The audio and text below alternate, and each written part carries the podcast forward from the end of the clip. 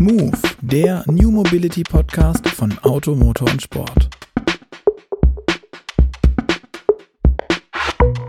Hallo und herzlich willkommen zu Move, dem New Mobility Podcast von Auto, Motor und Sport. Mein Name ist Luca Leicht und mit mir sitzt heute, oder vielmehr mir gegenüber sitzt heute wieder der Chef unserer Online-Redaktion, Gerd Stegmeier. Deswegen, hi Gerd, schön, dass du dir Zeit genommen hast und hergefunden hast, hier nach München.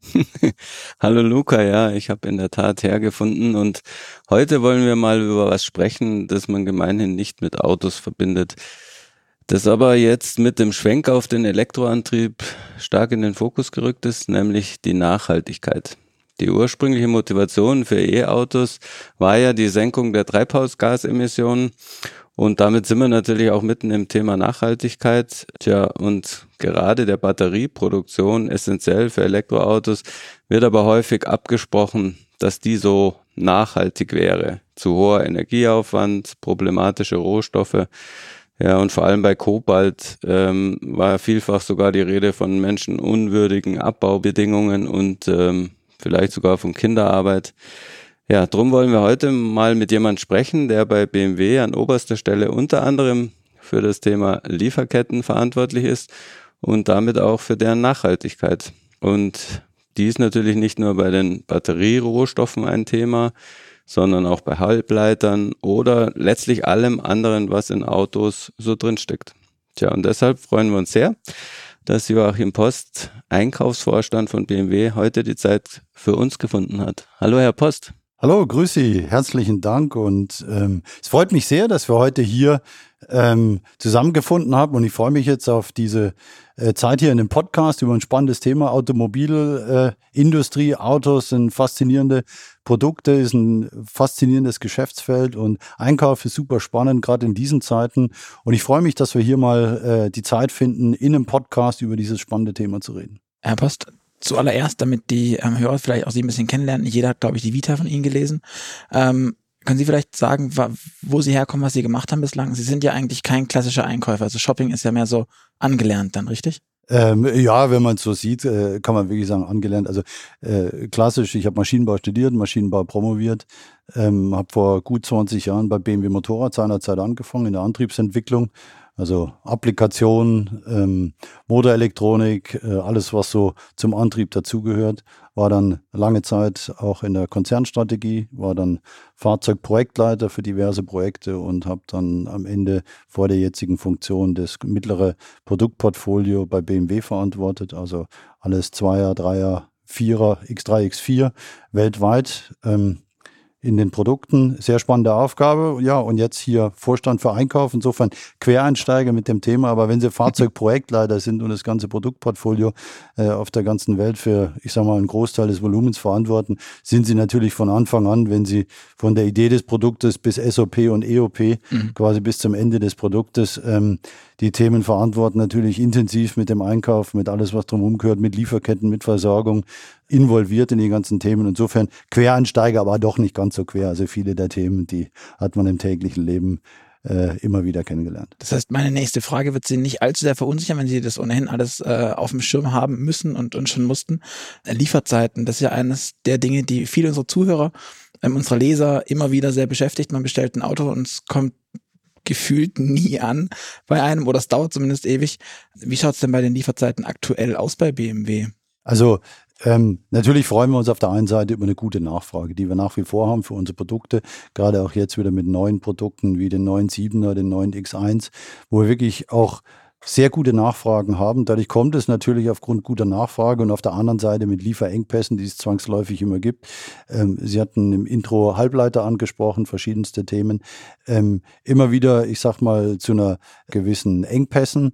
Wir sind dank eines flexiblen Produktionsprogramms richtig gut aufgestellt da und versuchen natürlich die, ich sag mal, die Aufträge so maximal schnell abzubauen. Über die genauen Lieferzeiten, da bin ich jetzt momentan nicht, nicht genau im Bilde, die schwanken auch je nach Produkt, je nach Nachfrage, je nach Markt, äh, bis hin zu Logistik, Transportzeiten in den Märkten, was alles gerade eine Herausforderung ist. Wir tun das Beste, sage ich mal, um die Wünsche der Kunden maximal und mit Speed zu befriedigen, dass die Leute ihre Fahrzeuge, unsere tollen Produkte so schnell wie möglich bekommen. Es ist aber eine tägliche Herausforderung mit all diesen Themen, sage ich mal. Ähm, und die Lieferketten sind weiterhin angespannt und werden es auch noch eine gewisse Zeit bleiben. Das heißt, so richtig Besserung ist erstmal auch nicht in Sicht. Das Jahr 2023 wird auf jeden Fall noch sehr angespannt bleiben, sowohl was diverse Komponenten wie die Halbleiter angeht, als auch was die Logistikketten weltweit, Seetransport, Schiffstransport, äh, Containerverfügbarkeit, all diese Dinge angeht. Da sind die Lieferketten einfach, ich sag's mal, nicht mehr so, wie sie vorher mal waren. Die Zeiten mhm. sind länger, die Verfügbarkeit ist schwieriger und insofern muss man da flexibel reagieren, wo wir sehr gut sind, ähm, individuell reagieren können, um die Produktion ähm, sehr gut auf aufrecht und stabil halten zu können.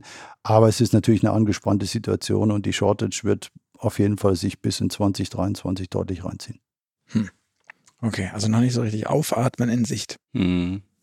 Sie haben ja jetzt gerade ähm, vielleicht in, für eine Zeit, in der es dann schon wieder besser ist, die nächste, also die sechste Generation ihrer Batterien vorgestellt ähm, für die sogenannte neue Klasse. Ähm, da ist wieder Lithium, Nickel, Mangan und auch ein bisschen Kobalt drin. Trotzdem sollen die Kosten um 50 Prozent sinken. Ähm, aber wie verhindert man denn eigentlich als BMW, als Hersteller von Autos, dann, dass womöglich da Kobalt äh, drin ist, das mit Kinderarbeit abgebaut worden ist? Also wir haben sehr früh bei BMW begonnen, uns äh, mit den Themen zu beschäftigen und verpflichten uns ähm, ganz klar und auch unsere Lieferanten für die Einhaltung der Menschenrechte weltweit ähm, und auch der äh, entsprechenden Randbedingungen für Umwelt. Wir ähm, wählen unsere Quellen, unsere Lieferanten auch bis in die Endtierkette selbst aus. Das heißt, ein Teil der Rohstoffe sourcen wir direkt, zum Beispiel Lithium oder auch Kobalt. Ähm, und selbst dort, wo wir nicht selbst sourcen, gehen wir mit den Lieferanten rein. Wer sind die Unterlieferanten und wählen die ganz klar aus. Ähm, wir überprüfen ähm, auch dort die Produktionsstätten ähm, entsprechen auch die Lieferanten. Ähm, wir machen pro Jahr, dass Sie so ein Gefühl bekommen, ungefähr 1000 Prüfungen bei Lieferanten weltweit, wo wir einfach sagen, neuer Lieferant kennt die Umgebungsbedingungen nicht oder entsprechend, ich sag mal, kritische Rohstoffe, wo wir genau reinschauen müssen, äh, um hier wirklich auch uns persönlich auch mit Expertise und mit Experten ein Bild zu machen, sind die Produktionsstandorte so, dass sie den Ansprüchen, die wir, nämlich die Einhaltung auch des jetzt dann geltenden Lieferketten-Sorgfaltspflichtsgesetz Genüge tun. Jetzt muss ich fragen, ähm, 1000 Prüfungen im Jahr, wenn Sie sagen Tier N, also für alle, die es nicht wissen, diese Tierlieferketten, Tier 1 ja. ist der, der quasi direkt an den BMW liefert. Das, was danach kommt, ist der, der an den liefert, der BMW liefert. Und Tier N sind quasi alle, die da drin hängen. Ja. Da sind ja tausend mehr so, also können, ein, ein, Tropfen auf einen auf sehr, sehr, sehr heißen Stein. Also ähm, es ist natürlich so, dass ähm, sie in der Endtier-Lieferkette ein sehr breites Spektrum an Lieferanten haben weltweit. Das ist, glaube ich, die schönste Aber Formulierung, ja. Ich glaube, ähm, es ist auch klar, dass nicht alle Themen kritisch sind, nicht alle Lieferanten, was diese Themen, wir haben sehr gute Zusammenarbeit mit vielen Lieferanten seit mhm. vielen, vielen Jahren, wo auch eine Vertrauensbasis da ist, wo sie nicht jedes Jahr eine Auditierung, eine Prüfung machen müssen. Mhm. Ähm, gleichzeitig muss man immer unterscheiden, was sind äh, wirkliche Prüfungen, wenn ich sage, es gibt eine Vollauditierung etc. Und das andere ist, wo Mitarbeiter von uns zum Qualitätsmanagement ständig zu Besuchen beim Lieferanten vor Ort sind und sich auch bei normalen Besuchen ein Bild machen. Gibt es entsprechende Anhaltspunkte, ja oder nein, aufgrund derer dann veranlasst wird, zum Beispiel auch solche Prüfungen zu machen. Mhm. Das heißt, das, was wir bei Lieferanten vor Ort sind, weltweit, ist deutlich höher in der Anzahl. Das geht auch bis zu Endtierlieferanten zum Teil hin, wenn die Lieferketten und solche Themen, sage ich mal, äh, sich verändern. Ähm, und dann wird halt auf entsprechende Verdachtsmomente gehandelt ähm, oder auf Hinweise hin reagiert. Und insofern ist das Spektrum, wo wir ein Bild haben, schon deutlich größer. Ähm, die Zahl der wirklichen Prüfungen dann, die sind ungefähr 1000 und wir gehen wirklich da rein, wo wirklich ähm, entsprechende Rohstoffe, Materialien Regionen ähm, oder neue Lieferanten auch sind, ähm, wo wir genau reinschauen müssen. Hat dann die Batteriethematik und das, das Setzen auf die Elektromobilität dieses, diesen Ansatz bei BMW auch verändert? Also waren es früher deutlich weniger, diese Prüfungen, die man gemacht hat? Das würde ich jetzt so nicht äh, zwangsläufig unterschreiben mit dem Thema Elektromobilität. Ist einfach ein neues Geschäftsfeld, sind neue Lieferanten hinzugekommen, äh, Rohstofflieferanten neu hinzugekommen. Insofern musste man das Themenfeld erweitern. Ja, und ähm, ähm, Rohstoffe, die nicht einfach über unter bekannten Bedingungen verfügbar waren. Äh, insofern musste man dort genauer reinschauen. Das hat das Thema, sage ich mal, mit Sicherheit an einer gewissen Stelle in einem neuen Geschäftsfeld intensiviert, ähm, ist aber jetzt nicht dadurch grundsätzlich neu. Mhm. Aber man kann schon sagen, dass es die Aufmerksamkeit natürlich da jetzt deutlich größer drauf ist, weil man ja eigentlich versucht, mit Elektroautos eben besonders nachhaltige, äh, grüne Autos zu verkaufen. Ähm, die sollen auch äh, entsprechendes Image haben. Ähm, und dementsprechend ähm, muss man jetzt bei den ganzen vielen Batterierohstoffen auch ein bisschen genauer hinschauen. Äh, sie besorgen die jetzt zum Teil auch selber, also Lithium und Kobalt. Äh, und Kobalt. Ähm, ist das der Grund, dass man da noch mehr Kontrolle hat und dann nachher auch ähm, damit nach außen gehen kann und sagen, hier ist komplett transparent bis, bis zum Rohstoff? Ähm, es gibt verschiedene Aspekte, warum äh, Sie im Einzelfall entscheiden, kaufen Sie den Rohstoff sogar selber und stellen den Lieferanten bei. Es hat verschiedene Aspekte. Zum einen, Sie wissen genau, wo er herkommt. Sie wissen, unter welchen Bedingungen produziert, welche Partner sind. Das Zweite, ähm, Sie kaufen zu einem Preis direkt ein, haben sozusagen dort die volle äh, Möglichkeit auch über den Preis Langfristabkommen etc. zu machen. Ähm, und so gibt es verschiedene Aspekte, warum es sich im Einzelfall lohnt, mal den Rohstoff direkt einzukaufen, gerade bei Lithium und bei Kobalt. Ähm, und bei anderen äh, Themen im, im Prinzip die Lieferanten die Rohstoffe selbst einkaufen zu lassen, dort aber mit denen quasi zu vereinbaren und zu kontrollieren, wo kommt der Rohstoff her, was sind die Sublieferanten. Und wir gehen wirklich in die Sublieferantenkette mit rein, wenn wir jetzt auch gerade, so wie in den USA neulich angekündigt, ähm, mit Envision dort eine Batterieproduktion ähm, nominiert haben und dort auch die Endtier-Lieferkette bis zu den Anoden, Kathodenmaterialien, bis zu den Rohstoffen hingestalten. Das heißt, wer sind die Lieferanten, was sind die Sublieferanten, wo kommen die Rohstoffe her und dann im Einzelfall entscheiden, was mhm. ist die optimale Lösung. Aber es ist uns wichtig, diese Prozesskette bis ans Ende zu kennen und zu beherrschen. Ähm, das hat verschiedene Aspekte. Einerseits, ähm, ich sage mal, mit dem Sorgfaltspflichtgesetz, andererseits aber auch ähm, CO2, damit sie sicherstellen, äh, am Ende, was unsere Vereinbarungen sind, dass entsprechend mit grüner Energie produziert wird, ähm, um auch letztendlich den CO2-Footprint am Ende sicherzustellen, weil ganz wichtiger Aspekt bei der Elektroautoproduktion, Sie müssen den CO2-Footprint vom Rohstoff bis nach hinten verfolgen, damit am Ende auch ein CO2-ärmeres Produkt in der Gesamtbilanz herauskommt. Hm. Wie darf ich mir das vorstellen? Sie sagen, Sie ähm, beschaffen dann beispielsweise Lithium selbst. Ähm, das heißt, das wird hier irgendwo, wir sind hier gerade bei Ihnen in München im FITZ, ähm, äh, kommt, kommt ein LKW, wird hier abgeladen? Vermutlich nicht, sondern ähm, das geht dann zu CATL, Panasonic und wie sie heißen. Und ähm, direkt, aber normalerweise machen doch, also das ist doch sehr unüblich in der Autoindustrie. Normalerweise gibt's ja maximal in, aus der alten Welt eine Art Setzteilstrategie. Das heißt, ich verpflichte meinen Lieferanten, meinen CATL oder wen auch immer dazu, ähm, irgendwas zu nehmen, wovon ich davon ausgehe oder sicherstellen kann, dass es eh nur dort herkriegt und dann muss er das Lithium aus Mine X kriegen, weil es halt nicht anders geht für ihn. Und ähm, wenn sie das jetzt selber machen, dann holen sie sich ja auch das ganze Risiko ein. Das ist ja auch dann am Ende, dieser ganze Kostenvorteil, ist der wirklich da? Also ähm, selber machen heißt natürlich nicht, wie Sie gesagt haben, dass wir mit dem LKW das Lithium selber abholen und dann aufs Schiff fahren und das geht dann äh, in die Aufbereitung rein. Ähm, es ist natürlich das entsprechende Vertragswesen, alles die Geschäftsbeziehungen, die aufgesetzt werden. Die Logistik ist dann so, dass der Transport dann automatisch auch geregelt ist in die Aufbereitungsstätte, gerade für die Vormaterialienprozesse. Was ähm, der Punkt ist, Sie müssen natürlich wie bei allen Themen, wo Sie, ob Sie Komponenten einkaufen, ob Sie Rohstoffe einkaufen, immer abwägen, was ist auch im Sinne betriebswirtschaftlich das Optimum, wo können Sie einkaufen, zu welchem Zeitpunkt kaufen Sie ein, ist das gleiche, ob Sie Stahl einkaufen oder Lithium mhm. einkaufen, ähm, wo befinden Sie sich Preise am Weltmarkt, wo können Sie mit Langzeitabkommen im Prinzip günstige Konditionen, ähm, indem sie auch äh, Investitionen sich beteiligen. Solche Themen sind immer abzuwägen, was ist das Optimum. Und gerade in diesen Zeiten, wo auch Lithium sehr hoch ist im Preis, ähm, ist es gut, wenn man vorgesorgt hat an verschiedenen Themen und langfristige Abkommen hat. Und insofern kann es immer im Einzelfall sich unterscheiden, auch entscheiden wir dann mit den Zellerstellern, wer zu welchen Konditionen wie einkauft. Stellen wir das Material dabei, hierbei, mhm. dort bei. Ähm, bezieht er den Rohstoff selbst aus bekannten Quellen. Und insofern ist es immer eine Einzelabwägung und es ist kein Fakt, dass wir das dauerhaft immer für jeden Rohstoff zu 100 Prozent machen, aber gezielt dort, wo wir es einfach für sinnvoll erachten. Aber bei Lithium und Kobalt machen Sie es zu 100 Prozent, richtig? In der Generation 5 kaufen wir. Lithium und Kobalt äh, komplett ein. In der Generation 6 werden wir das einzeln abwägen. Wo mhm. lohnt es sich, das abzukaufen? Wo haben wir die Konditionen, dass der Lieferant einfach in einem großen, skalierten Volumen einkauft? Äh, das ist beim Rohstoff genauso wie bei der Komponente. Wenn Sie eine Skalierung von einer Skalierung nutzen können, ähm, und die kann bei großen Zellerstellern deutlich größer sein, wie wenn wir das einkaufen. Und so gibt es genau. immer einzelne Effekte, die man auch betriebswirtschaftlich abwägen muss.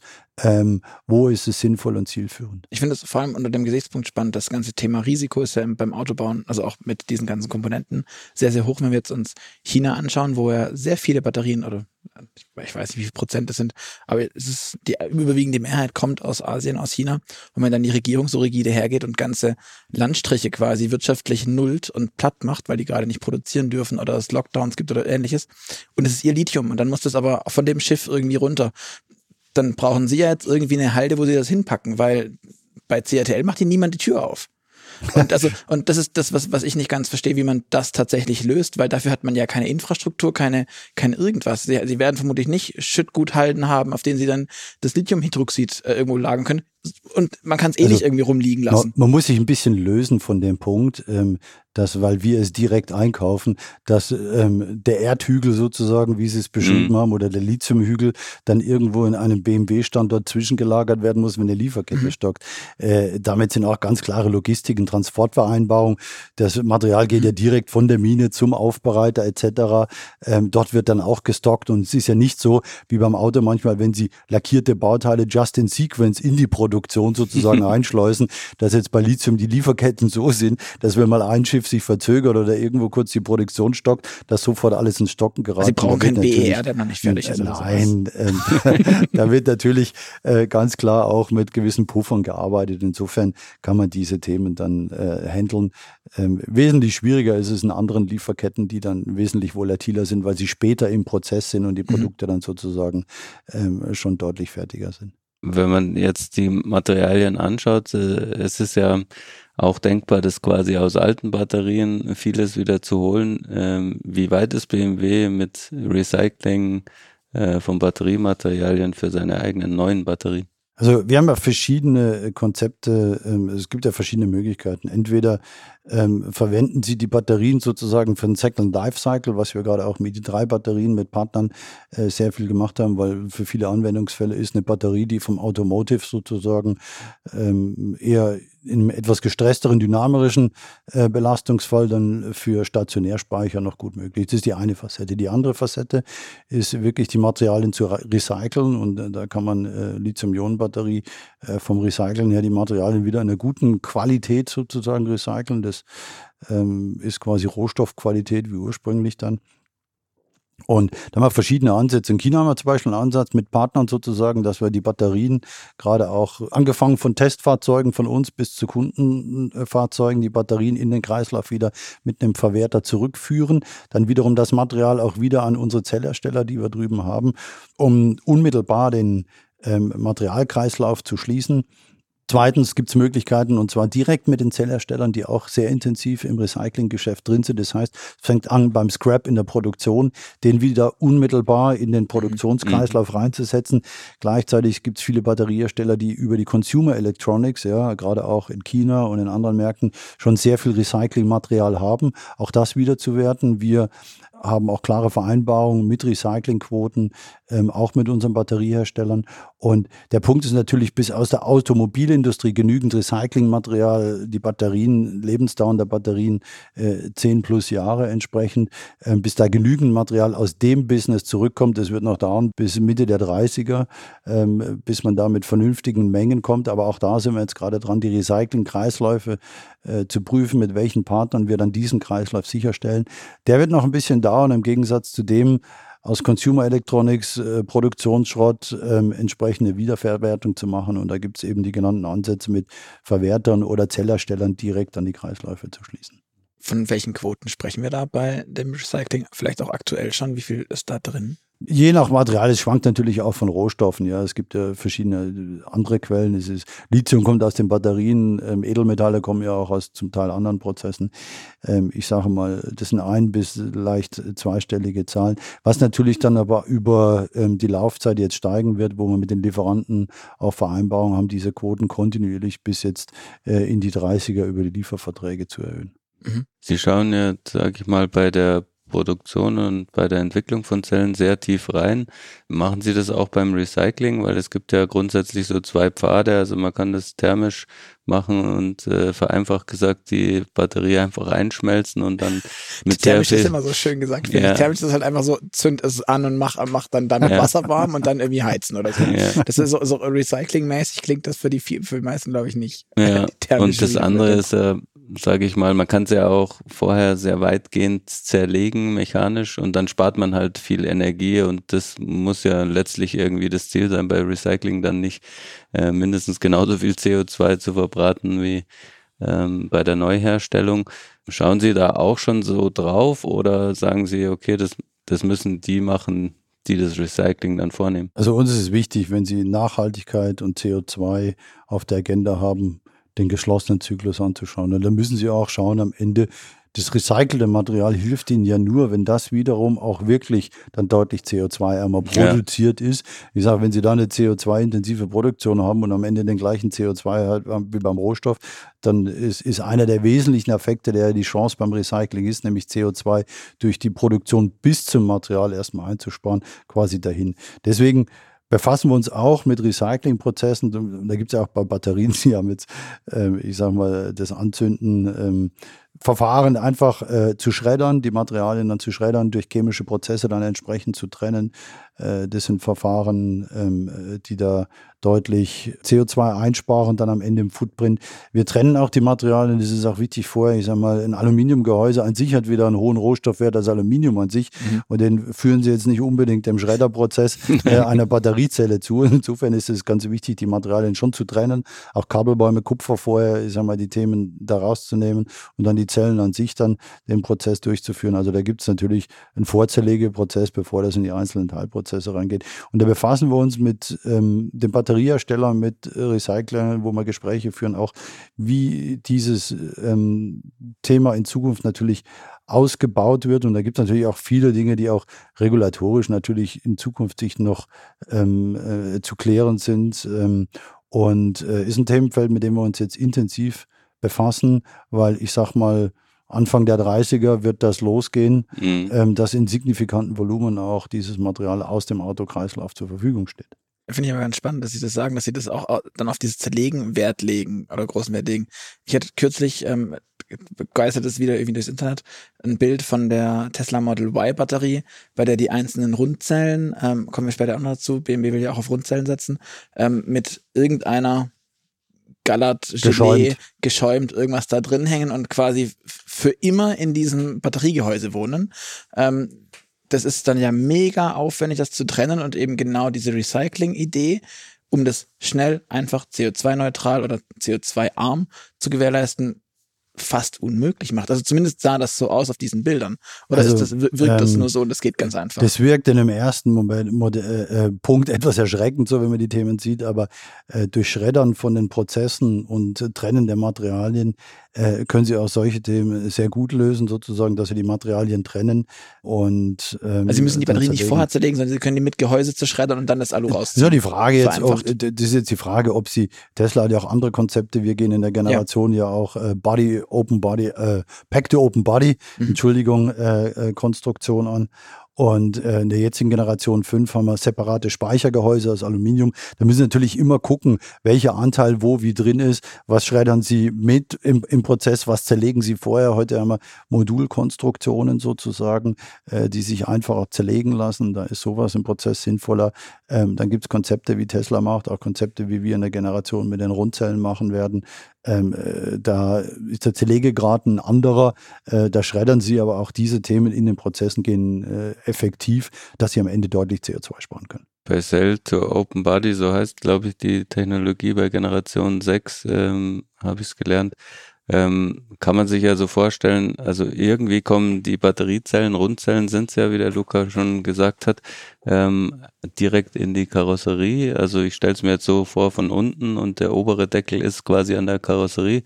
Ähm, wie ist denn das dann mit der Reparaturfreundlichkeit? Bisher war es ja vergleichsweise günstig, zum Beispiel bei einem i3 einfach ein Batteriemodul auszutauschen, weil man hat die Batterie komplett rausgenommen, dann geöffnet, ein Modul raus. Das waren jetzt nicht so viele Arbeitswerte. wird es da dann signifikant anders oder ähm, ist es genauso einfach? Also grundsätzlich haben wir ähm, die meisten äh, Themen, ähm, die in Batterien immer wieder zu, äh, ähm, ich sag's mal, ähm, hier und da zu Reparaturbedarf oder zu Auffälligkeiten ist die Elektronik, die drin ist letztendlich, die mhm. verbaut ist. Also die Batteriezellen, ähm, die Ausfallraten etc., diese Themen, ähm, das ist von der Technologie nach meinem Verständnis, nach meiner Information nicht das Thema.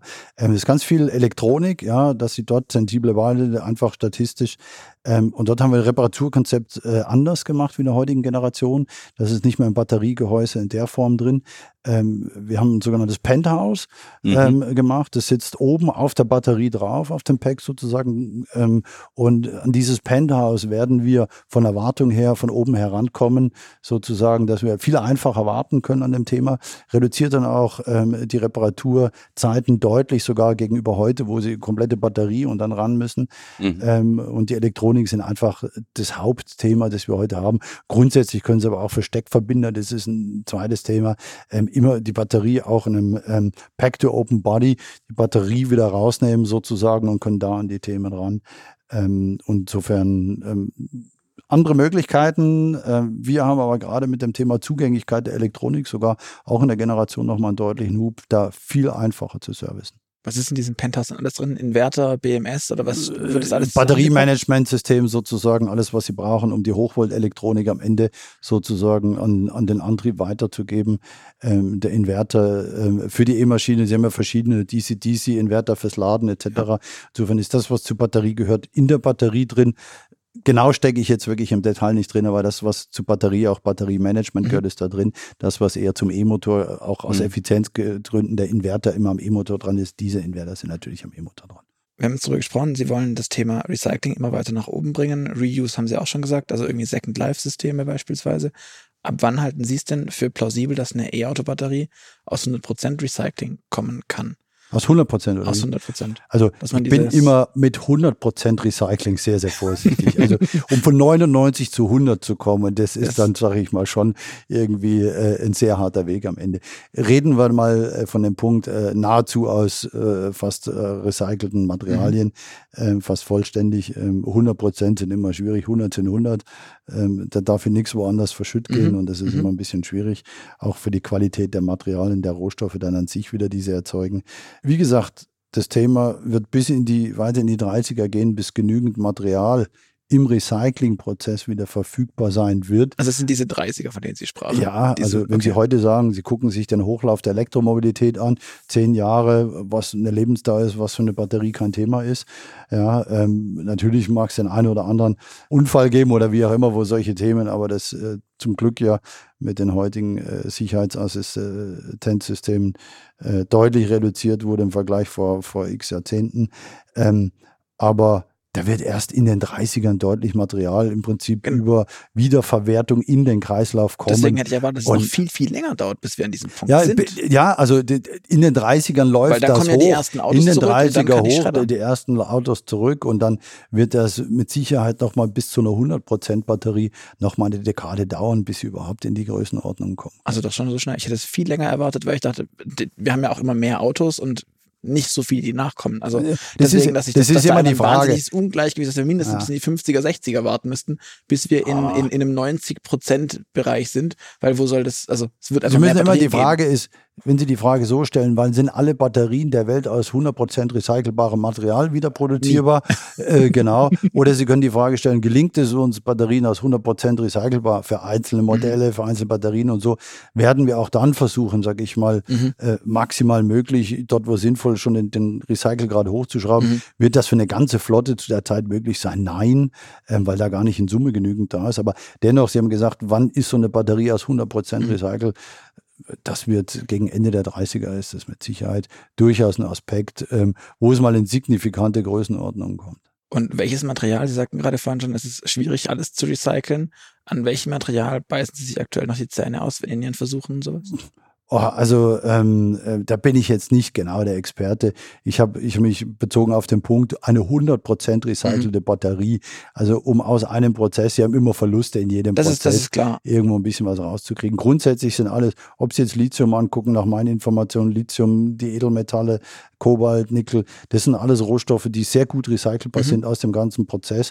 Aluminium ist ja sowieso, Sie kennen es, ob Sie jetzt Felgen angucken, Gussteile mhm. etc., sehr gut recycelbar. Ähm, also da ist schon ein wirklich extrem hoher Anteil sehr gut recycelbar. Mhm. Okay.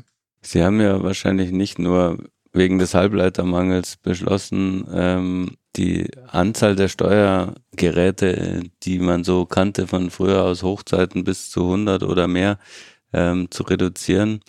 Ähm, das hat ja auch den Hintergrund, dass man die Elektronikarchitektur ähm, heutzutage eher vereinfacht macht.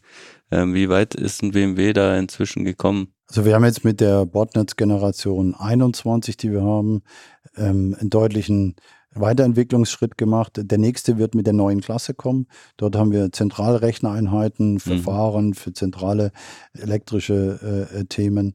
Ähm, und dort gehen wir eine größere, eine höhere Hochintegration rein in die mhm. Steuergeräte, ähm, entkoppeln Funktionen voneinander, um auch schneller einzelne Funktionen weiterentwickeln zu können.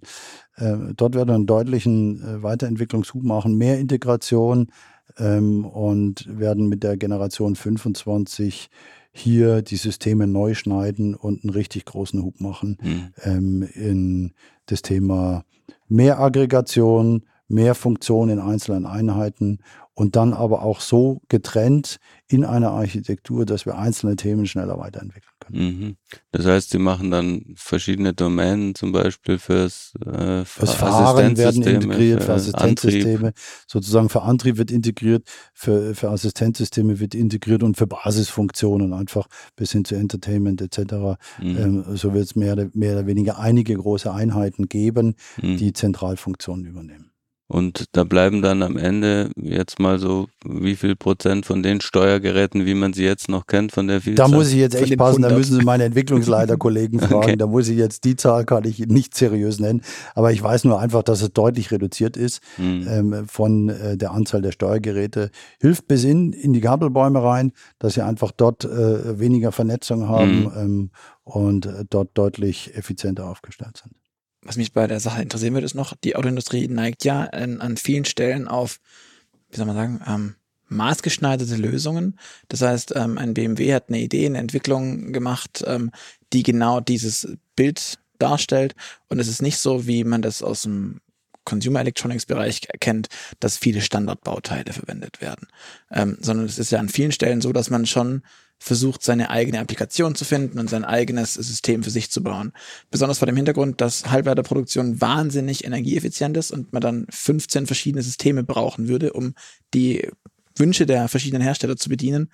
Ähm, Gibt es da auch Ideen, dass man da hingeht und versucht, mehr auf Standardisierung auch zu setzen, dass man sich gezielt beispielsweise die, keine Ahnung, ZF Pro AI reinholt ins Auto, weil die wird eh für acht andere Hersteller gebaut und dann appliziere ich nur noch dieses vergleichsweise einheitliche System auf meine Anwendungsfälle. Also es gibt ja verschiedene Beispiele. Es ist ja nicht so, dass äh, jeder Halbleiter an jeder Elektronik so BMW-spezifisch ist. Nee, der Halbleiter nicht, aber das, das was ähm, am Ende hier reinläuft, schon. Ich glaube, das ist, ähm, und das ist auch immer in der Zusammenarbeit mit unseren Zulieferern äh, ganz wichtig. Sie müssen ein bisschen unterscheiden. Es gibt Baukästen, die haben die Zulieferer ja, mhm. ähm, da gibt's äh, Komponentenbaukästen, wo wir einfach auch auf deren Elektroniken zugreifen ähm, und dann meistens einen BMW-spezifischen Softwarepart unter Umständen ähm, applizieren, wo wir sagen, da können wir uns Kundenfunktionen differenzieren, Wettbewerbsvorteil generieren. Da gibt's einen Teil Basissoftware von einem mhm. Zulieferer, einen Teil Software von uns. Ähm, das kenne ich auch in der Einkauf. Entsprechend müssen Sie die Themen dann entsprechend äh, ähm, aushandeln. Ähm, und dann gibt's natürlich ähm, Kooperationen, wie wir sie mit Qualcomm haben, wo wir Systeme nutzen, große Systeme, wo wirklich mhm. Äh, aufwendige Applikationen dahinter sind, wo wir ganz sagen, wir gehen Kooperationen ein und möchten auch andere auf diese entsprechenden Plattformen bringen, etc., um die Dinge zu nutzen. Mhm. Und gerade die Kooperation mit Qualcomm Arriver ist gerade für so ein großes Themenfeld, wo ja eine enorme Menge auch an Software, an Hardware dahinter steht, an der ganzen Plattformarchitektur, äh, Möglichkeiten, wo es uns wichtig ist, dass wir Skalierungseffekte bekommen mit Partnern, ähm, um diese Dinge eben genau, wie Sie sagen, äh, dann skalieren zu können. wie äh, begegnen Sie dann grundsätzlich dem Thema, dass die Halbleiterproduktion so ja, energie- und, und ressourcenintensiv ist? Also gibt es da irgendwelche Pläne, Masterpläne in irgendeiner Richtung? Also man muss jetzt mal ähm, bisschen überlegen, wenn man das auf den einzelnen Halbleiter runterrechnet. Und in einem Steuergerät sind ja nicht äh, alle Halbleiter an der Halbleiterfabrik, da kommen Millionen Chips raus, 24-7 sozusagen. Ähm, und insofern natürlich ist da auch ein gewisser Energieverbrauch. Ähm, ich bin jetzt, muss ich ehrlich gesagt, passen, äh, wenn Sie mich genau nach dem Kilowattstundenverbrauch und nach dem Gasverbrauch von einer Halbleiterfabrik mhm. äh, hier heute fragen würden. Ich habe die Zahl leider nicht auswendig, aber es ist immens. Ich glaube, TSMC, also einer der, der größten in Taiwan, hat ich gleich, boah, jetzt nagelt mich bestimmt gleich wieder irgendjemand fest auf irgendeine fiese Zahl, aber es war gefühlt, der halbe Energiebedarf von Taiwan geht an diesen Chiphersteller. Also es ist, es ist wahnwitzig. Es werden aber auch natürlich da Milliarden von Halbleiter meine, für die ganze Welt produziert, also der die Wafer produziert, wo wiederum dann Halbleiter produziert werden. Also ich, ich sage Hochaggregation, Aggregation von Funktionen, ähm, ich sage es mal, in neue, weiterentwickelte Bauelemente ist ein ganz wichtiger Punkt. Deswegen gehen wir mit unserer Halbleiterstrategie auch dahingehend ähm, in Zukunft, dass wir mit definieren, welche Technologie, welche Halbleiter von welchen Lieferanten ähm, in gerade jetzt auch die nächste Generation 25 ins Botnetz integriert werden. Ähm, hier sind wir, die Entwicklungskollegen von uns zusammen mit den Einkaufsmitarbeitern hier sehr früh mit den Halbleiterherstellern im Gespräch, um zu sagen, was sind die Technologien, um auch solche Dinge, wo sie früher 200 Halbleiter haben, die aggregierter in neuen, höher integrierten Funktionen drin haben, weniger Halbleiter mit mehr Funktion, Know-how, Technologie. Was sind die entsprechenden Technologien, um nicht allein nur beim Tier One einfach ein Steuergerät einzukaufen und dann schauen wir mal, was drin ist und hinterher müssen wir gucken, dass wir die Teile sourcen können. So ist es in der Vergangenheit gewesen. Das wollen wir in Zukunft natürlich nicht mehr, sondern die Technologie da bis quasi auf den Halbleiter runter mehr mitgestalten.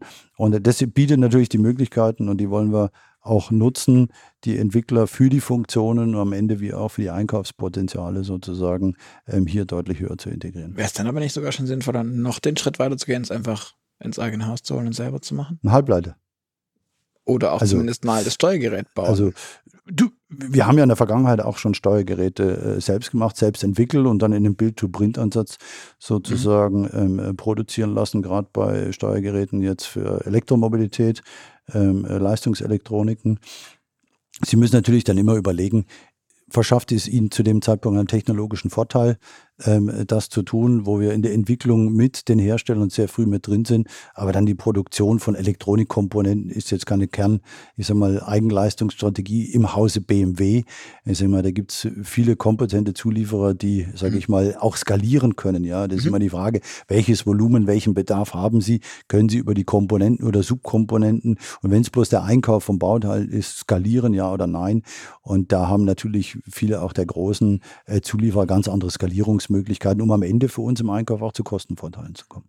Umgekehrt gefragt, wenn wir jetzt hören, dass der Energiebedarf auch da sehr, sehr hoch ist, ähm, ist dann da auch so ein Auditing denkbar, wie man es bei den Batterieherstellern und bei den Batterierohstoffen macht? Also ähm, wenn Sie gerade Richtung CO2 vermutlich mhm. ansprechen, also in Zukunft, äh, das ist ja auch eines der großen Ziele von Catena X. Natürlich den CO2-Footprint wirklich, ob wir beim Lithium-Rohstoff anfangen oder beim Halbleiter, mhm. die Kette in Summe zu durchdringen. Ja. Ähm, und so ist natürlich wichtig und Catena X ist eins, ist das große Projekt äh, mit einer sehr Vielleicht auch noch kurz erklären. Äh, Catena X, genau, vielleicht noch kurz erklären.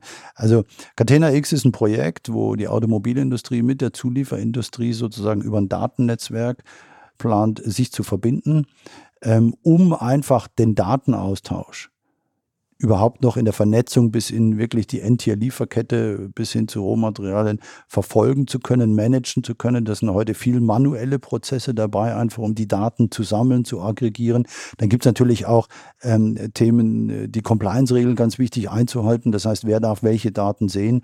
Und wird ein System aufgesetzt, ist ein Pilot mit äh, einigen Automobilzulieferern, einigen Automobilherstellern, ähm, äh, Firmen, auch Softwareherstellern wie SAP etc., ähm, dieses Projekt aufgesetzt worden in der Industrie als Gemeinschaftsprojekt. Da gehen jetzt dann die ersten Piloten und sozusagen ein Onboarding für die Use Cases, die dazu dienen, um zum Beispiel CO2 verfolgen zu können, dann in der Lieferkette.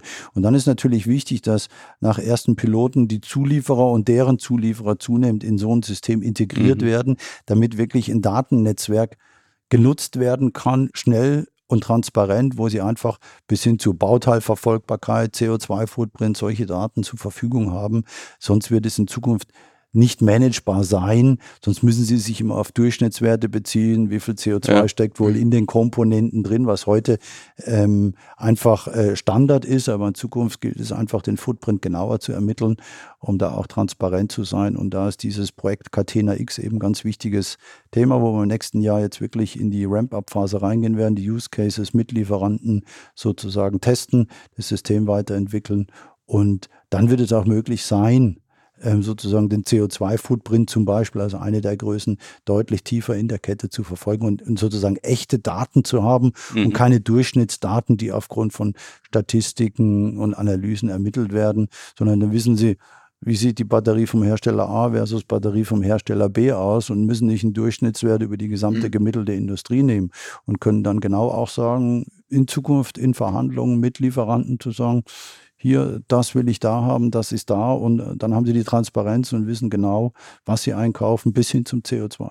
Mhm. Sie haben jetzt angesprochen, man kann es dann damit auch steuern, in, am Ende die CO2-Produktion oder die, die CO2 also steuern, in Anführungszeichen. Also Sie haben immer, wenn Sie eine Strategie machen, bei wem auch kaufen Sie was wie ein, brauchen Sie erstmal Informationen. Wie sieht Ihr Spektrum am Lieferantenmarkt aus?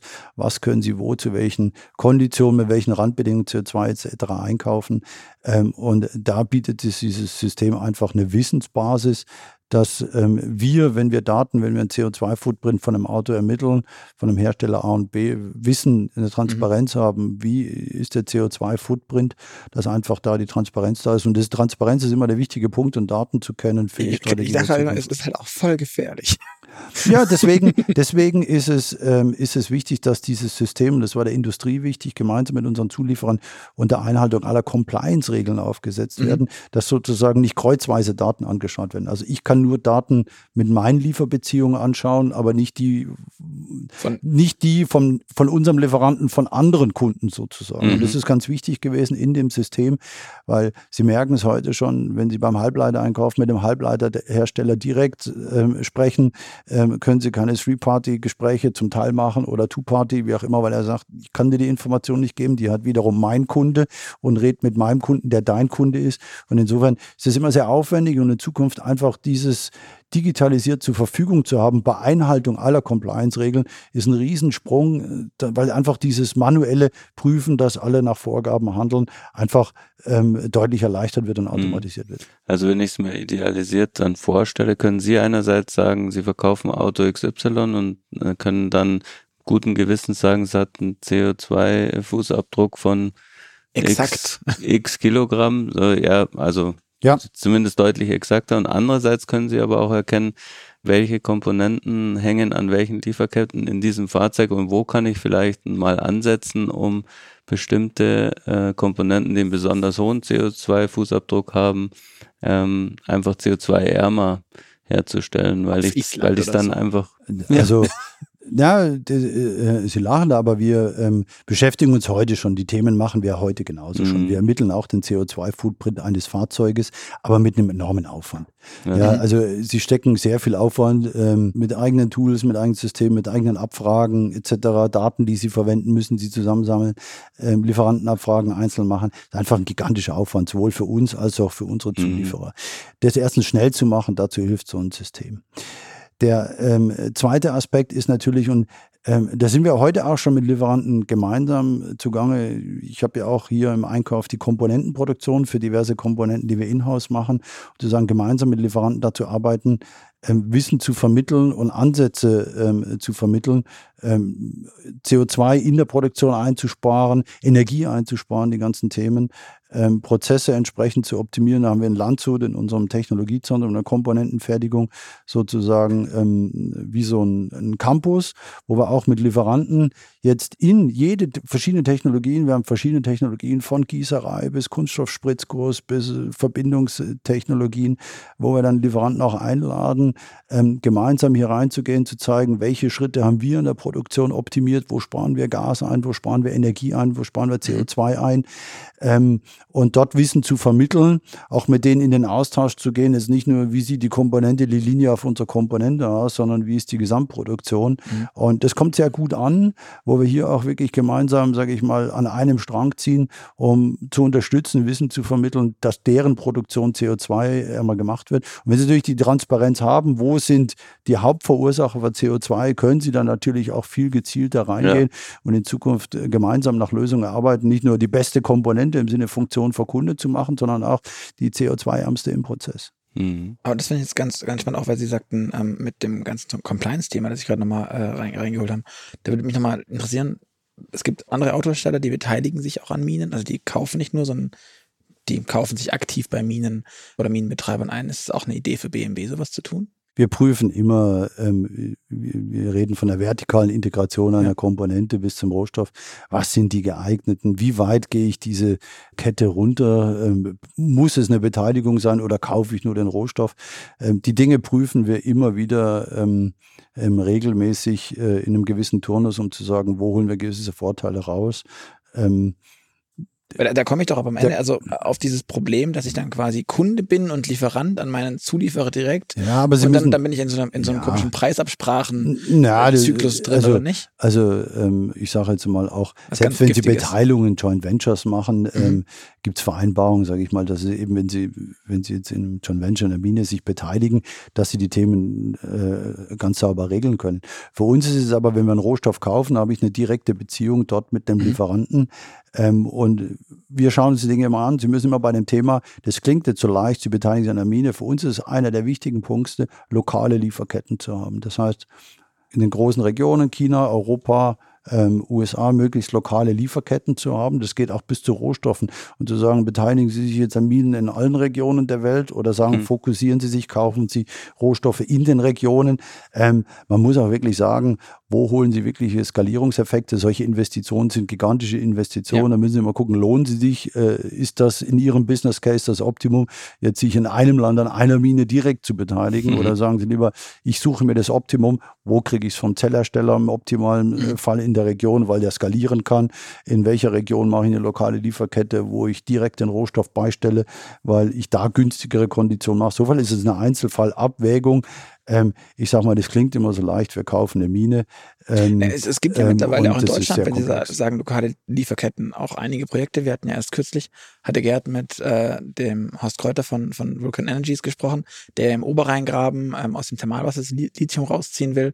Ich glaube, im Erzgebirge soll was abgebaut werden. Also wir, wir haben ja sogar hier in Deutschland Themen, bei denen man die dann so super regional machen kann, wie im Supermarkt auf dem Apfel, dass da drauf steht irgendwie Bio, Regio, weiß ich nicht das klingt jetzt für mich so, als wäre das gar nicht so, so abwegig, wie ich es zu teilen für mich immer wieder im Kopf schon abgehakt hatte, das zu tun. Wir prüfen regelmäßig ähm, mit unseren Lieferanten, Tellerstellern oder auch mit äh, Herstellern, wo wir direkt Rohstoffe einkaufen, äh, was sind deren Strategien, deren Pläne und ähm, wo ist die Möglichkeit, Rohstoffe direkt zu beziehen, einfach ähm, eine optimale Lösung. Und da gucken wir uns ständig an, was wir dann neuen Quellen erschlossen.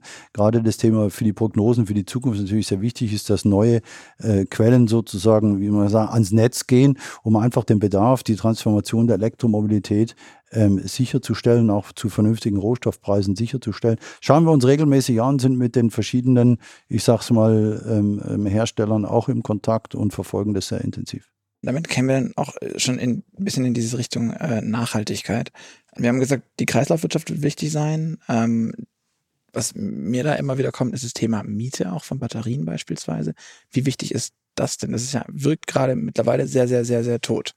Aber ähm, wenn ich jetzt auf bidirektionales Laden gehe beispielsweise, was dann auch dafür sorgt, dass ein Hersteller ja auch damit was machen kann und dem ganzen Thema einen zweiten Nutzen geben kann, Geld verdienen kann, Sachen günstiger machen kann und das auch nachhaltiger nutzen. Ähm, ist das ein Thema für BMW? Miete ist derzeit kein Thema für uns. Wir gucken uns immer an, was tut sich, wie verändern sich Geschäftsmodelle in der Welt. Derzeit ist die Miete von Batterien kein Thema für uns. Gar nicht. Okay. Der Einkauf gilt ja als eines der härteren Felder in der Autobranche. Also vielfach, also kommt natürlich immer ein bisschen drauf an, wenn man fragt, ne? aber gab schon Zulieferer, die zu Protokoll gegeben haben, dass sie ähm, bald die Zunge rausstrecken, wenn ihnen die Autohersteller auf der Brust knien. Ähm, aber ähm, wie ist denn das aus Ihrer Sicht? Ist das immer noch so oder sind inzwischen die Zulieferer auch wegen der wackeligen äh, Lieferketten in einer besseren Situation? Und wie würden Sie es empfinden äh, seitens BMW? Also ich würde mal so anfangen. Ich rede ungern von wer ist wann wie in einer besseren Situation. Meistens kehren sich die Blätter immer irgendwann um. Und solche Themen, kurzfristige Situationen vielleicht in irgendeine Richtung auszunutzen, hat noch nie in meinem, ich sag mal, führt vielleicht kurzfristig zu Erfolgen. Langfristig bin ich klar überzeugt, die richtigen Partnerschaften, die richtigen Partnerschaften mit Lieferanten zu haben, eine Verlässlichkeit auf beiden Seiten zu haben, sowohl wir gegenüber den Lieferanten als auch die Lieferanten gegenüber uns, ist das, was langfristig tragfähig ist. Insofern ist es schon eine Philosophie von uns. Natürlich ist Business Business. Am Ende geht es um Geld, um Kosten und Profit ähm, ähm, für uns, aber auch äh, äh, Profit für den Lieferanten. Ein Lieferanten, der nicht profitabel ist, ist kein stabiler Lieferant auf Dauer, von dem wir auch nichts haben. Insofern gucken wir natürlich immer von dem ersten Punkt, wenn wir Lieferanten auswählen, sind es die richtigen bis hin zu, wie sind die Lieferantenbeziehungen laufend während dem Betrieb etc. Und ich sage, es ist ein Geben und ein Nehmen. Es ist ein harter Business auf beiden Seiten, aber ähm, nur bei belastbaren, verlässlichen Beziehungen ist es ein äh, stabiles Verhältnis auf die Dauer. Und das ist uns immer wichtig, ich sag mal, Kurzzeiteffekte auf beiden Seiten auszunutzen, ähm, ist kein dauerhafter Erfolg. Mhm. Umgekehrt, wenn Sie dann äh, sich stark um die Lieferanten, Zulieferer kümmern, ähm, dann stecken sie ja auch mit einem Fuß quasi in deren Geschäft. Ähm, ist es nicht auch so ein gewisses Risiko, dass man, wenn man da so weit verzweigt ist und so tief drin steckt, dass man quasi von Schwierigkeiten von extern irgendwie mit reingezogen wird? Also ähm, sich um Zulieferer kümmern. Ähm, sie können sich nicht um alles kümmern und mhm. ähm, wir kümmern, wir haben Geschäftsbeziehungen und da geht es um Geschäft für beide Seiten. Ähm, und äh, wir schauen natürlich, wenn wir Versorgung und Lieferketten und solche Dinge angucken, wo können wir unterstützen, wo können wir auch ähm, mit den Beziehungen in der Endtier-Lieferkette, die BMW hat, unterstützen. Grundsätzlich erwarten wir von dem Zulieferer, dass er in der Lage ist, sein Business alleine zu machen mhm. ähm, und nur dort zu unterstützen, wo es wirklich notwendig ist. Wenn es notwendig ist, dann unterstützen wir. Das ist in der Partnerschaft immer so. Aber grundsätzlich haben wir natürlich auch eine gewisse Erwartungshaltung und sind nicht daran interessiert, jetzt wirklich zu tief in das Business des Zulieferers reinzuschauen schauen. Ähm, mir ist der Zulieferer am liebsten, der sein Business, sein Managen seiner Sublieferkette am liebsten selbst organisiert. Ja. Ähm, das ist ähm, uns am allerliebsten. Mhm. Am Schluss eines jeden unserer Podcasts darf der Luca noch ein paar persönliche Fragen stellen. Ähm, keine Angst, die sind ähm, nicht zu persönlich, aber sie sind immer mit äh, zwei Alternativen versehen und sie können entweder mit A oder B antworten. Genau. Ähm, fangen wir direkt an. Sind Sie mehr der Typ Streamingdienst oder CD und Schallplatte? Ah, ah, Streaming. Ferrari oder Tesla? Ferrari. Apple oder Google? Apple. Loft in der Stadt oder altes Bauernhaus auf dem Land? Altes Bauernhaus auf dem Land. Auto oder Fahrrad? Auto. Im Auto vorne oder hinten? Vorne. Links oder rechts? Äh, links. Klar. ich habe gerade überlegen müssen. Sagt Ihre Familie, dass Sie ein guter Fahrer sind? Ja. Ja? Ja. Auch wenn sie nicht dabei sind? Ja.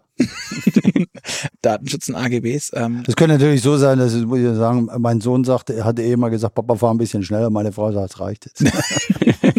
also in, in, in der Mischkalkulation passt es ja, quasi. Genau. Okay, verstehe. Ähm, in Sachen Datenschutz und AGBs mehr der Typ Aluhut oder Accept All? Datenschutz und allgemeine Geschäftsbedingungen.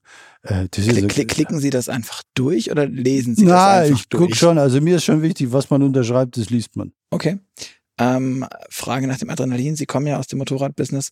Motorradfahren oder entspannt fliegen, fischen gehen? Es gab Zeiten, da bin ich fürs Leben gern jede freie Minute Motorrad gefahren. Ab und zu ich kann nicht fliegen, fischen, ich finde es faszinierend, aber ich hätte mal gern so ab und zu mal Sehnsucht, mal in Ruhe irgendwo zu stehen und fliegen zu fischen. In diesen Zeiten ein bisschen, ein bisschen weniger Adrenalin, äh, das brauche ich dann privat momentan nicht, auch gerade noch. Star Wars oder Star Trek? Star Wars. Kaffee oder Tee? Kaffee. Steak oder Falafel? Steak. Nachteule oder Lerche? Oh, ist gut gefallen. Eher Nachteule. Alles klar. Herr Post, vielen, vielen Dank für die Infos, die Insights und äh, die ganzen Antworten. An euch da draußen, vielen Dank fürs Zuhören. Ihr hört wieder von uns in zwei Wochen am Freitag und bis dahin freuen wir uns auf euer Feedback. Deswegen schreibt uns gern an podcast.move-magazin.de. Auch wenn ihr noch eine Frage an den BMW-Vorstand habt, wir leiten die sehr, sehr gerne weiter. Und da wir das jetzt ja live aufgezeichnet haben, kommt auch nicht so richtig raus drumherum. Ähm, die werden dann bestimmt auch beantwortet, oder? Ja, klar. ja, deswegen äh, schreibt uns gern. Podcast.move-magazin.de ist die Adresse. Ich sage vielen Dank nochmal und tschüss und bis zum nächsten Mal. Dankeschön. Vielen Dankeschön. Dank auch von meiner Seite. Ciao, ciao.